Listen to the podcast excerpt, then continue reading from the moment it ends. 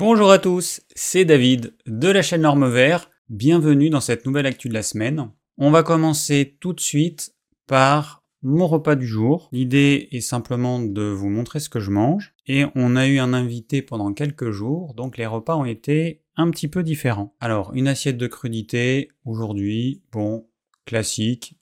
Je change juste un petit peu la présentation. On a de la salade verte, un peu de carottes râpées, un peu de courgettes râpées. Tout ça, c'est local et de saison. Et puis ensuite en plat, du magret sur le devant. Au fond, à gauche, des pommes de terre qui ont cuit dans la graisse de canard, donc la graisse du magret, et puis on a du chou rouge. Alors là, c'est vraiment la fin, c'est le légume d'hiver, mais il n'y en a plus. Donc c'était le dernier morceau que j'avais au frigo. Tout simple. Je vais essayer de vous proposer des assiettes dans lesquelles il y a un petit peu de féculent. Parce que premièrement, je ne veux pas que vous croyiez que j'ai complètement supprimé les féculents puisque c'est faux. Je le dis, mais les assiettes ne le reflètent pas. Je dis que j'en mange de temps en temps. Le, truc, c'est que j'en mange, à part à midi, j'en mange quasiment jamais le midi. C'est à mon repas du soir que je vais plutôt manger des féculents. Et du coup, euh, bah, comme je vous propose des assiettes du midi, bah, vous voyez pas quand je mange des féculents. Donc là, j'ai fait quelques petites photos ces derniers jours. Et donc voilà. Donc là, à midi, il y avait Alors ça fait l'équivalent d'une petite pomme de terre, c'est pas extraordinaire. Mais bon, voilà, c'est largement suffisant, en pour moi. Le magret cuit parfaitement saignant, voire légèrement bleu. Voilà pour l'assiette du jour. Bon, toujours pas de chocolat euh, à l'horizon. On tient bon. Et puis en fait, euh, maintenant c'est plus difficile en fait. Ce qui a été difficile, c'est la première semaine, voire les deux premières semaines.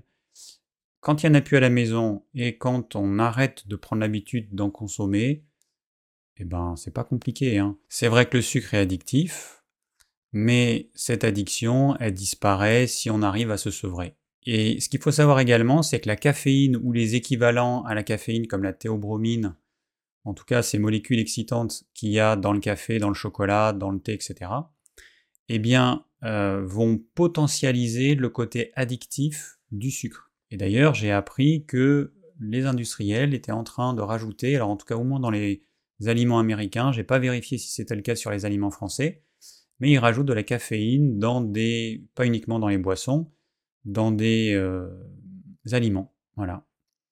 Tout ça parce que ça renforce le côté addictif du gras, du sel et du sucre. Alors j'en profite pour remercier Christian qui euh, a réalisé les plans des deux derniers lives. Donc je vous l'ai dit déjà il y a quelques semaines, j'ai arrêté les lives pour l'instant. J'arrête d'en faire toutes les deux semaines, j'en ferai de temps en temps si l'envie m'en prend et s'il y a un sujet qui s'y prête. Mais pour l'instant, je préfère me consacrer aux vidéos. Donc là, j'essaie de me maintenir le rythme de l'actu de la semaine une fois par semaine, et puis je vais rajouter d'autres vidéos. Donc en parlant de vidéos, la prochaine, ce sera la vidéo que je vais faire en réponse à la vidéo que qu'a faite Cynthia de la chaîne Via Felicia Cynthia, qu'elle a faite sur moi. Euh, je vais essayer de la tourner cette semaine. En fait, j'ai rassemblé tous les éléments dont j'avais besoin pour faire euh, cette vidéo. Je vais essayer de la tourner cette semaine ou plus tard la semaine prochaine. Je prends mon temps parce que je veux réaliser une vidéo qui soit à la fois précise et claire et sans fioriture. Voilà, le but c'est de reprendre euh, la vidéo qu'elle a tournée et puis de commenter euh, certains passages qui, qui pour moi sont faux ou alors qui sont juste son interprétation parce que j'ai envie de voilà, j'ai envie d'éclaircir les choses. Je veux pas laisser quelqu'un dire des choses fausses me concernant. Voilà, donc ça, ça va se faire cette semaine. Et puis, je suis toujours à la recherche de témoignages de personnes qui ont suivi ce régime HCLF. Et alors là, c'est un régime HCLF vegan. Alors, je ne sais pas s'il y a du HCLF non vegan, parce que, d'après ce que je sais, les Américains, les médecins américains qui ont popularisé ce régime alimentaire, ce sont des végétaliens. Donc je ne sais pas s'il y en a qui, euh, sont omnivores et qui euh, conseillent ce régime. Bon, ça, euh, je vous parlerai de tout ça dans des vidéos spécifiques sur les régimes restrictifs. Donc ce régime est un régime restrictif. Hein. La définition d'un régime restrictif, c'est que on va retirer toute une catégorie d'aliments pour diverses raisons. Le régime carnivore, par exemple, est un régime restrictif. Le régime végétalien, il est restrictif. Le régime euh, frugivore, il est restrictif.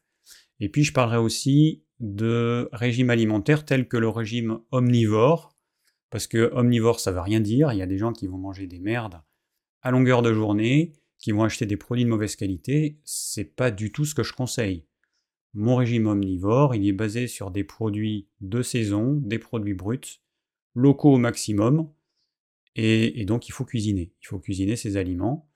Donc pas de produits industriels transformés ou ultra transformés, pas de plats préparés évidemment. Voilà, des choses toutes simples. Ça, ça va venir petit à petit, parce que en attendant, là, je suis en train de rassembler tout un tas d'éléments, parce que vous vous doutez bien que pour faire une vidéo, ça prend du temps, il y a beaucoup de temps de recherche. Et donc là, je suis notamment euh, à fond dans les lectures. Alors, euh, bah tiens, je vais vous montrer. Euh, alors, j'ai ma petite liseuse. Et puis, j'ai des livres quand je trouve pas de le format liseuse. Donc là, j'ai acheté en, en occasion l'enquête Campbell, dont tous les pros du régime HCLF euh, se réfère pour soi-disant démontrer que la viande c'est cancérigène.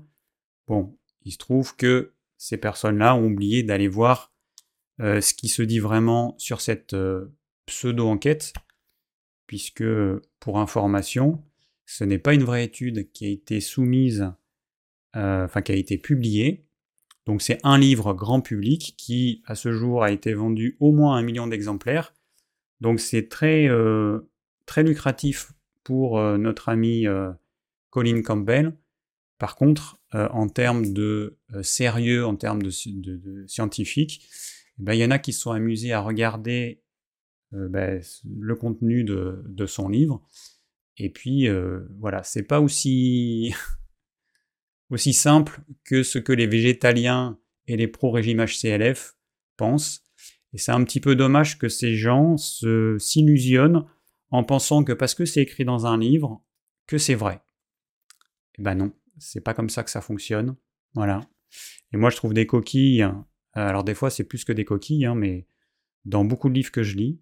Et en fait je lis des livres, pas uniquement les livres qui vont dans le sens de ce que je crois, je fais en sorte de lire des livres euh, de tous horizons, et, et donc bah, notamment là je vais vous montrer, voilà, donc, je suis en train de finir de lire le livre de Michael Greger. Donc, c'est justement ce qui a motivé Cynthia à faire sa vidéo.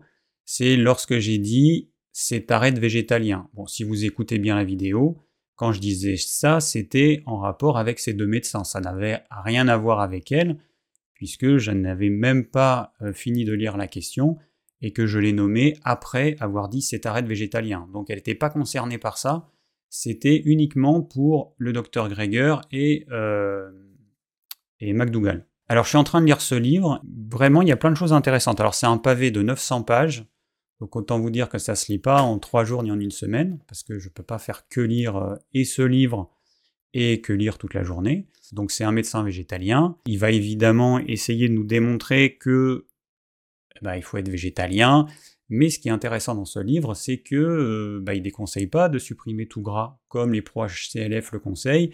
Il conseille pas de supprimer complètement la viande, comme les pro-HCLF vegan le conseillent. Dans les autres livres, qu'est-ce qu'on a? Alors bon, il y a celui-ci, hein, dont je vous ai parlé, un, livre qui vient de sortir hein, en 2023, donc qui nous parle de l'acide urique, du fait que c'est un déchet métabolique, pas uniquement des purines, mais c'est un déchet métabolique notamment du fructose ou de l'alcool, et que le fructose, il entraîne un taux d'acide urique beaucoup plus important que les purines. Donc c'est un vrai problème. Alors le problème il est d'autant plus important qu'on mange des produits riches en fructose comme les produits industriels qui sont riches en sirop de glucose fructose.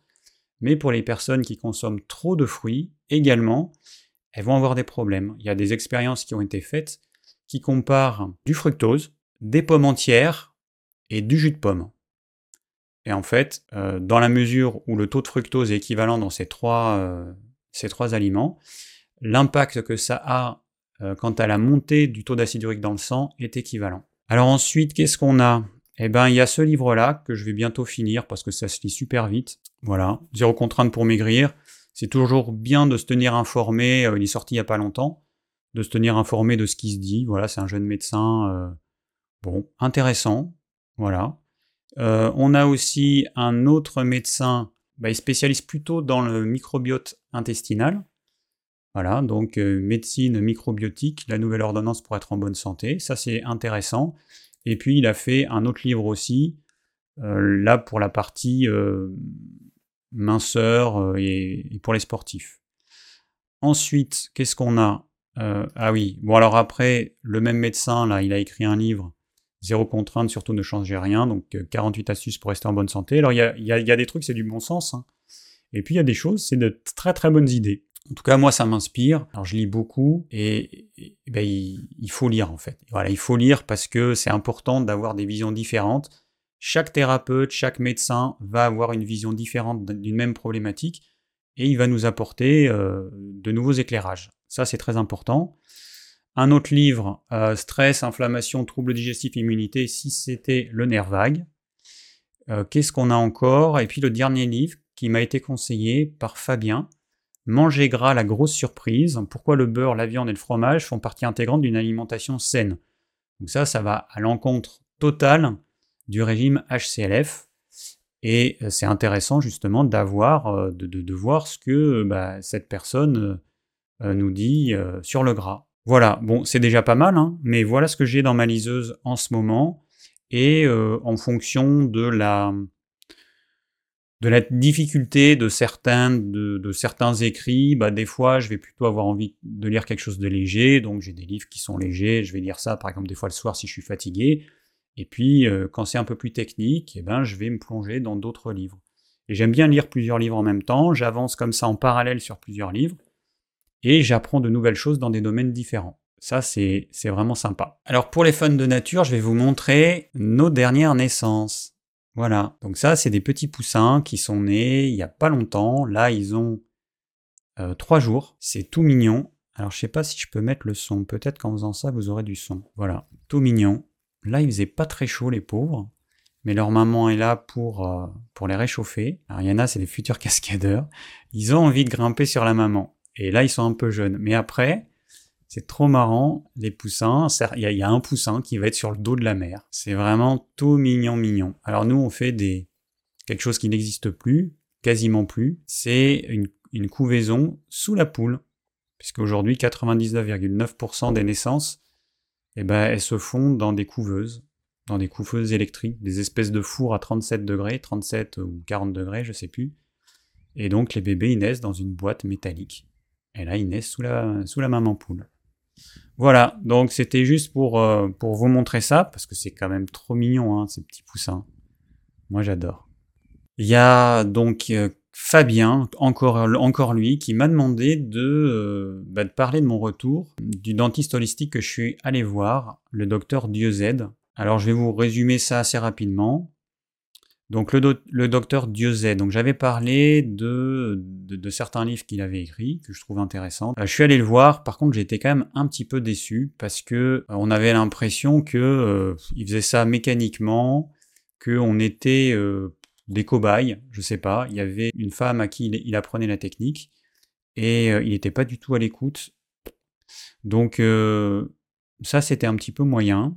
Et j'ai demandé à d'autres personnes qui sont allées le voir aussi, parce que j'ai des amis qui sont allés le voir et qui m'ont dit la même chose. Et il y a une personne de cette chaîne qui est aussi allée le voir il y a, je sais plus, enfin il y a un ou deux ans. Pareil, même son de cloche. Donc apparemment, il n'est plus comme il était avant. À la suite de ça, je suis allé voir une dentiste holistique sur Toulouse. Par contre, euh, là, c'est là, j'ai pas du tout euh, accroché. Le problème, c'est que dès le début, elle nous fait faire un truc. Alors, je sais plus comment ça s'appelle, oligoscan, un truc comme ça. Donc, c'est un appareil, une douchette. Euh, elle nous met ça dans la main, ça envoie un flash lumineux et c'est censé mesurer nos carences en oligo-éléments, en je sais plus quoi, en vitamines. Bon, ça, c'est de l'arnaque absolue. Donc, on paye, je crois, 60 euros. La machine, elle sort un rapport en deux secondes. Et après, elle passe une demi-heure à nous expliquer, vous êtes carencé en ça, en ça, en ça. À ce moment-là, on supplémentait en zinc, notamment. Donc, il y avait moi et François. On, l'a fait tous les deux en même temps. Et on était carencé en zinc. Bon, J'ai trouvé ça un peu bizarre. Et il y avait encore ça, il y avait aussi peut-être ça avec le magnésium. Ensuite, je lui dis que je trouvais quand même bizarre son truc, ça me paraissait bizarre de d'être capable de mesurer ça alors que suivant des peaux jeunes, des peaux épaisses, des peaux claires, des peaux sombres, la lumière qui est envoyée va être plus ou moins filtrée, et je vois pas comment ça peut être fiable. Franchement, je vois pas comment ça peut être fiable. Pour moi, c'est impossible. Et je lui ai parlé de la prise de sang, et en fait, elle a dénigré la prise de sang en disant que c'était pas aussi précis que cet appareil. Et puis après, elle nous a proposé euh, des choses euh, qui, c'est des traitements sur un an. Enfin bon, moi, j'ai quand même eu l'impression que c'était une dentiste qui était plus portée sur l'argent qu'autre chose. Et puis je me rappelle, dans la, durant la consultation, elle venait de recevoir un, échantillon d'un produit à base d'huile essentielle de coriandre qui était censé neutraliser les pollutions électromagnétiques. Bon, euh, moi j'ai fait une formation en géobiologie. Si c'était aussi simple, euh, on s'embêterait pas à étudier ça pendant un an. Donc euh, bon, elle, a l'air d'être attirée par les gadgets, les gris-gris, et pour moi ça faisait pas du tout sérieux. Voilà, du coup on a eu deux rendez-vous, et puis on n'est pas revenu la voir. Mais si j'étais tombé sur une dentiste ou un dentiste qui pour moi tiendrait la route, ça aurait été quand même euh, mieux. Alors maintenant, je vais vous parler d'un documentaire qui est passé sur Envoyé spécial, les centenaires, les secrets du bien vieillir. Donc il y a euh, quelques semaines. Bah, je vais peut-être vous mettre euh, la petite image parce que je l'ai prévu quelque part. La voici. Alors, c'est un chercheur belge qui étudie les centenaires à travers le monde. Il a déterminé les zones bleues, c'est-à-dire les zones dans lesquelles il y a un nombre plus élevé de centenaires que dans les autres régions du monde.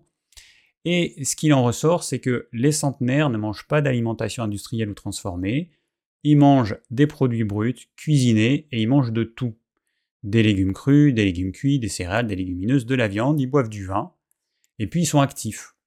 Ils ne restent pas allongés sur un lit ou assis sur un, canapé toute la journée.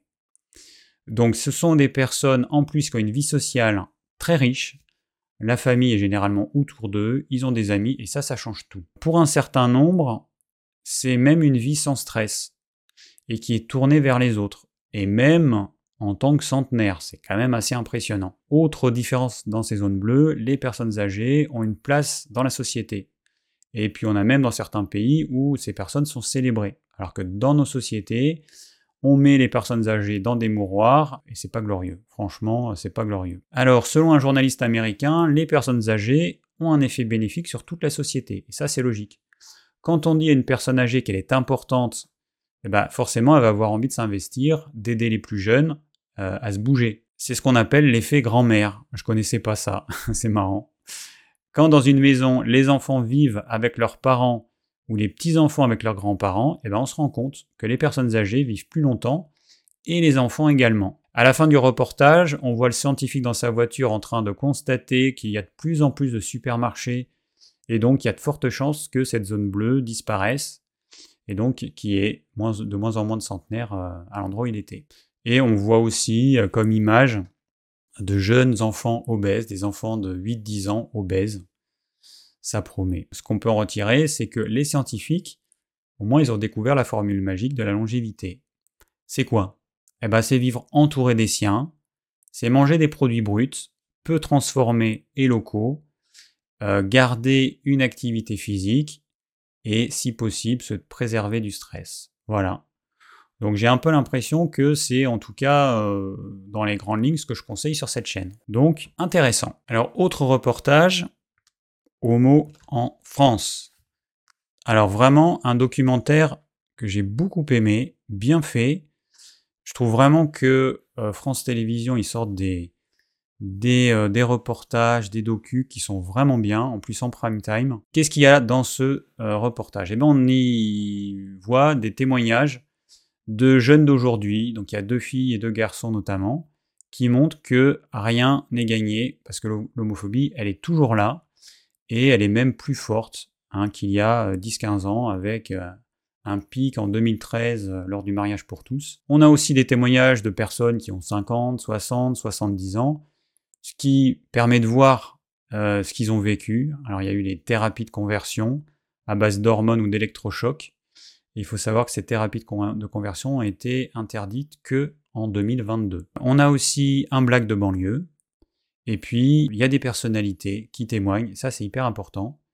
Donc on a Angèle, la chanteuse belge, on a Vincent de Dienne, le comédien, on a Catherine Lara, la chanteuse, on a Jean-Baptiste Marteau, euh, qui est le, notamment le joker de euh, Laurent la House pour le JT euh, du 20h de week-end sur France 2.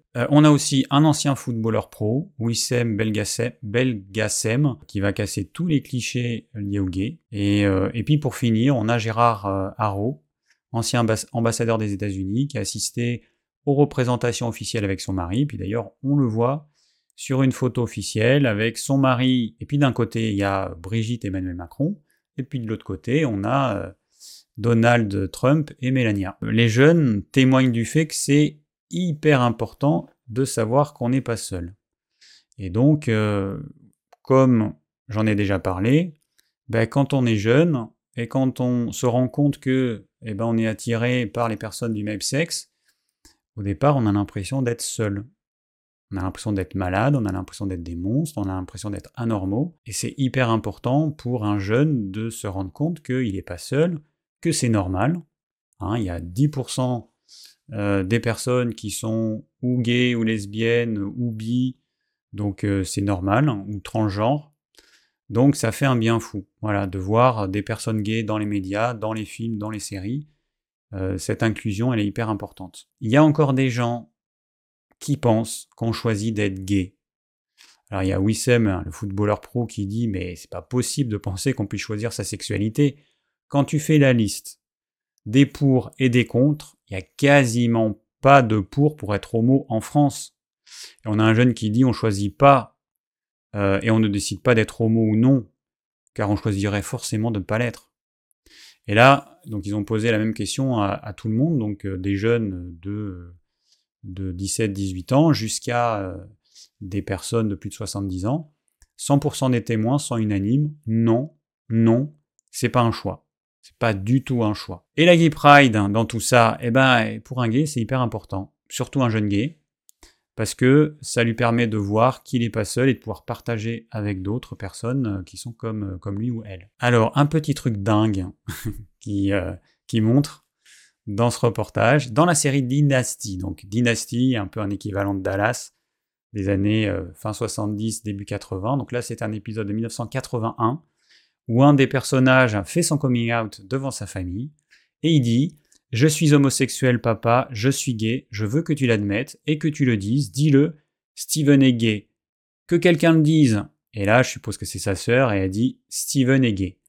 Et maintenant, voyons la version française. Donc là, c'était la version originale qui était sous-titrée. Et dans la version française, que tous les Français ont vue dans les années 80, eh ben, ça devenait Je ne suis pas comme vous tous, papa, il faut me croire et accepter la vérité Allez, dites ce que vous pensez, Steven est malade. Que quelqu'un le dise. Et là, donc, la sœur dit, Steven est malade. Voilà. C'est fou, hein ben voilà, c'était considéré comme une maladie à l'époque, et l'homosexualité a été dépénalisée sous Mitterrand en 1982. Alors moi ce que j'aime beaucoup, c'est que tous ces témoins répondent à la fin à la question qu'est-ce que ça vous a apporté d'être gay ou d'être lesbienne? On en a un qui dit je suis fier d'avoir eu ce parcours et je ne changerai ça pour rien au monde. Quelqu'un d'autre, être gay ça m'a apporté beaucoup de courage, ça m'a apporté aussi une grande ouverture d'esprit.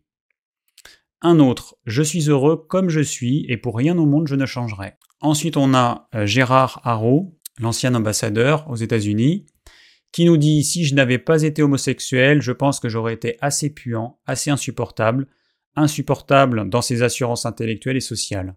D'un certain point de vue, je suis assez reconnaissant à notre Seigneur de m'avoir créé ainsi. Et puis on a un autre, là c'était un jeune qui disait mon, homosexualité c'est à la fois la pire et la meilleure chose qui me soit arrivée dans ma vie car même si ça a été à l'origine de beaucoup de problèmes que j'ai vécu, que je n'aurais pas vécu si j'avais été hétéro, en même temps ça m'a ouvert les portes sur tellement de choses et ça m'a rendu tellement plus fort. Ce qui est étonnant, c'est qu'en début de reportage, on leur demande si vous aviez eu le choix, auriez-vous choisi d'être gay? Et tous répondent non, et que à la fin, eh ben, même en ayant vécu des choses hyper difficiles, des brimades, du rejet, de l'homophobie, certains ils se sont fait frapper, certains ils ont vécu les thérapies de conversion, même après avoir vécu tout ça, eh ben, ils se disent finalement, je veux rester gay et alors on n'a pas le choix. Hein. Comprenez bien ce que je dis. Hein. C'est pas un choix, mais si jamais il y avait une baguette magique, eh ben ils préféreraient rester gay. Par contre, s'il y avait une baguette magique quand ils découvrent leur homosexualité, 100%, ils disent moi je, je veux pas être gay. Hein, voilà, donc documentaire super intéressant.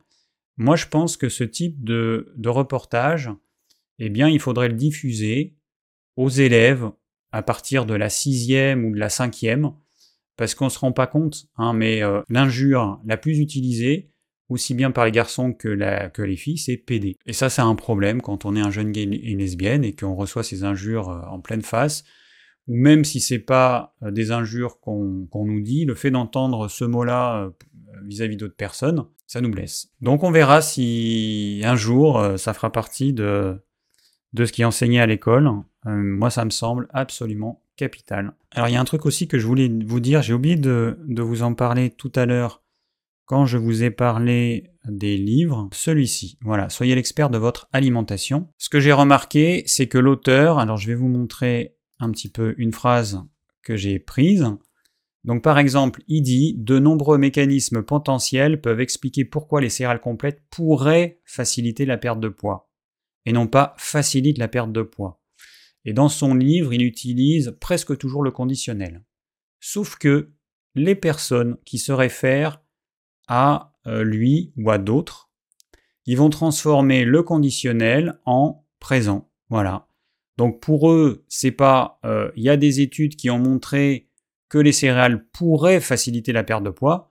C'est qu'il y a des études qui montrent que les céréales complètes facilitent la perte de poids. Et ça, ça change tout en fait. Moi, je considère que c'est un vrai problème de euh, transformer ce qui est dit dans les livres. Alors évidemment, ils disent ça parce que ça les arrange, mais euh, ça, c'est pas normal. Voilà. Donc voilà, j'ai oublié de, le préciser tout à l'heure. Donc c'est fait. Alors, petite chose que j'ai lue dans un magazine, ça c'était dans le magazine Alternative Santé.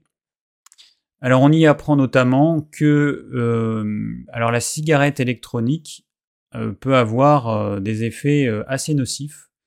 Donc c'est pas nouveau, mais c'est vrai que moi je, vois beaucoup de jeunes, je parle beaucoup à certains jeunes qui essaient de supprimer la cigarette, parce qu'il y a des jeunes dans le coin ici, ils ont commencé à fumer à 12 ans, 13 ans. Donc euh, quand ils arrivent à 30 ans, euh, ils ont déjà plus de 15 ans de, tabagisme. Et surtout euh, sur des poumons qui. sur des poumons de jeunes. Donc je pense que l'impact il est beaucoup plus fort. Voilà, donc cet article, ben, il, alerte sur le fait que certains liquides, notamment là il parle de ceux qui contiennent du menthol, eh ben, ils peuvent générer de gros problèmes en termes de santé. Donc ça, c'est pas du tout anodin. Bah du coup, j'en parle. Voilà. Alors ensuite, on a autre chose. Attention à l'intoxication à la réglisse. Donc là, euh, bah, il parle de la réglisse qu'on peut trouver dans les cachous, euh, bah, dans certains alcools euh, aussi, même s'il n'y a pas d'alcool, enfin dans certaines boissons. Ça va favoriser l'hypertension. ça a un impact en entraînant une baisse du taux de potassium dans le sang. Et donc, il peut y avoir des accidents vasculaires. Donc, attention à la réglisse. Euh, point trop n'en faut, et, c'est valable pour tout. Et dernière petite chose, alors ça, je l'ai lu dans le magazine euh, Cerveau et Psycho. Donc là, c'est un petit article. Alors là, j'ai mis juste un extrait. Hein, euh, c'est un petit article dans lequel il y a des études qui ont montré l'impact des confinements et de, cette pandémie qui finalement a, duré deux ans, l'impact sur euh, la motivation et l'état psychologique des personnes et euh, le fait que ces personnes ont euh, moins de, de capacité à faire certains efforts. Bon, c'est voilà, c'est intéressant. et aujourd'hui, donc il y a certains psychiatres qui vont nommer ça des, troubles du stress post-pandémique. Donc pour certaines personnes, l'impact il est vraiment très fort. Je lis alors je lis plein de choses, je lis des livres, je lis des magazines, je regarde des documentaires, des reportages. Donc c'est vrai que ça me permet de croiser les, sources d'informations ou d'avoir des infos dans certains, euh, bah en l'occurrence dans certains magazines spécialisés que je ne vais pas trouver ailleurs. Euh, il y a des magazines de conso, 60 euh, millions de consommateurs ou que choisir. Donc là on va avoir des infos sur bah, la consommation en général, Euh, ça peut être les produits alimentaires, ça peut être les cigarettes électroniques, ça peut être voilà. Donc c'est important de, de, s'informer. La presse, l'avantage, c'est qu'elle nous donne des informations de ce qui se passe maintenant. Les livres, bah, s'ils viennent de sortir, on va avoir une information récente. Par contre, si c'est euh, quelque chose de un livre plus ancien, bah, il faut quand même se dire que bah, il faut peut-être se mettre à jour. Alors ensuite, j'ai une question de Jamil sur les compléments alimentaires en poudre. Donc il a découvert dans un livre euh, qui s'appelle Le guide pratique de la maladie de Lyme de Paul Ferris une méthode qui consiste à prendre des compléments alimentaires en poudre dilués dans de l'eau. Et donc euh, il me dit euh, bah, pourquoi est-ce que t'en fais pas sur boutique digiform.fr On a déjà essayé les compléments alimentaires, en poudre on a essayé notamment les, poudres de plantes. Le problème, c'est qu'il y a peu de personnes qui euh, sont prêtes à jouer le jeu. La majorité des gens préfèrent les gélules, parce qu'il y a des inconvénients en fait à la poudre. Donc déjà, vous avez certaines poudres qui vont s'oxyder rapidement si elles sont en contact avec l'air. Ensuite, ça peut euh, faire un... attirer l'eau. Il y a des poudres qui attirent l'eau euh, très fortement. Donc il faut rajouter soit un anti-agglomérant, soit rajouter quelque chose pour neutraliser euh, l'humidité, sinon ça vous fait comme du caramel à l'intérieur. Euh, qu'est-ce qu'on a encore? Ben, Il y a le problème du goût, forcément le goût ça va gêner certaines personnes. Il y a des choses, par exemple l'acérola en poudre, mais c'est hyper acide. C'est pour ça que dans les comprimés d'acérola que vous, que vous achetez, alors pas chez nous, parce que nous on ne veut pas mettre de sucre, c'est pour ça qu'on le met en gélule, ben, dans les comprimés ils rajoutent du sucre c'est tellement acide que c'est quasiment, à part pour les fanades de l'hyperacidité, mais on peut peut pas boire ça, même si on le dilue dans de l'eau. Voilà. Après, il y a des poudres qui se dissolvent pas ou très très mal dans l'eau. Donc, ça fait quand même beaucoup de paramètres qui vont euh, poser problème. Euh, et, du coup, bah voilà pourquoi on ne fait pas ce type, euh, ce type de complément alimentaire.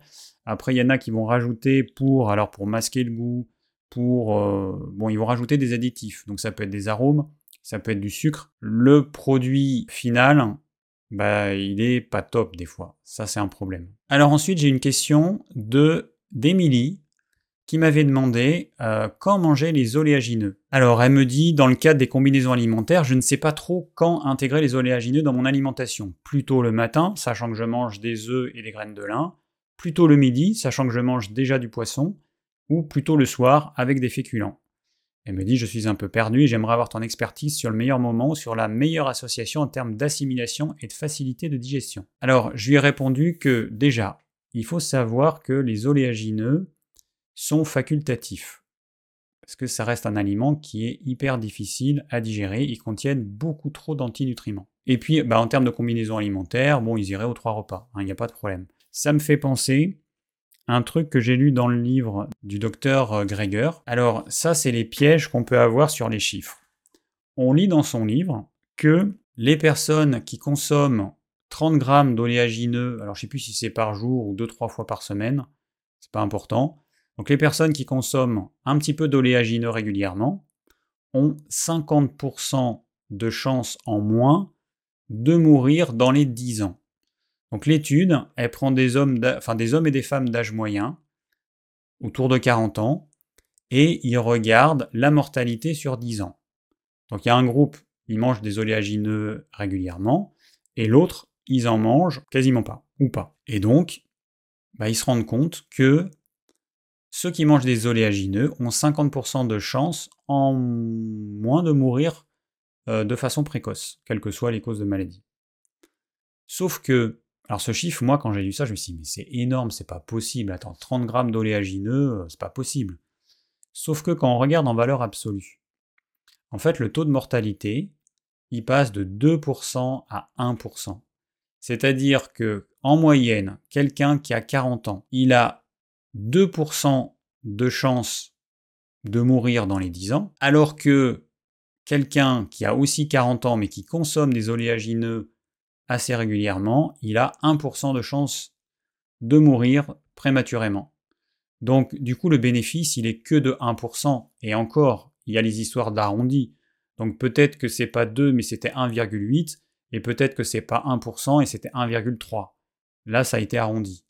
Donc ça veut dire que le, vrai bénéfice en fait il est inférieur à 1%. Mais tout ça pour vous dire que attention au piège des chiffres, parce que des fois, on voit un gros chiffre, les personnes qui lisent ça dans le livre, eh ben, au lieu de parler du 1% et du 2%, elles vont mettre en avant le beau chiffre de 50% pour faire croire aux gens qu'il y a un bénéfice absolument colossal. Mais en fait, non, le bénéfice, on passe de 2% à 1%. Bon, hein, c'est vrai que ça fait à peu près 50% en moins, mais en valeur absolue, c'est maximum 1%. Voilà, donc ça c'était important de le préciser. Attention aux chiffres dans les livres. Et pour certains, s'il vous plaît, arrêtez de dire n'importe quoi. Voilà, donc on arrive au terme de cette actu de la semaine. J'espère que ça vous a plu. Comme toujours, si vous avez des questions, eh ben, vous avez la rubrique commentaires qui est faite pour ça. Et je vous dis à très bientôt pour une nouvelle vidéo.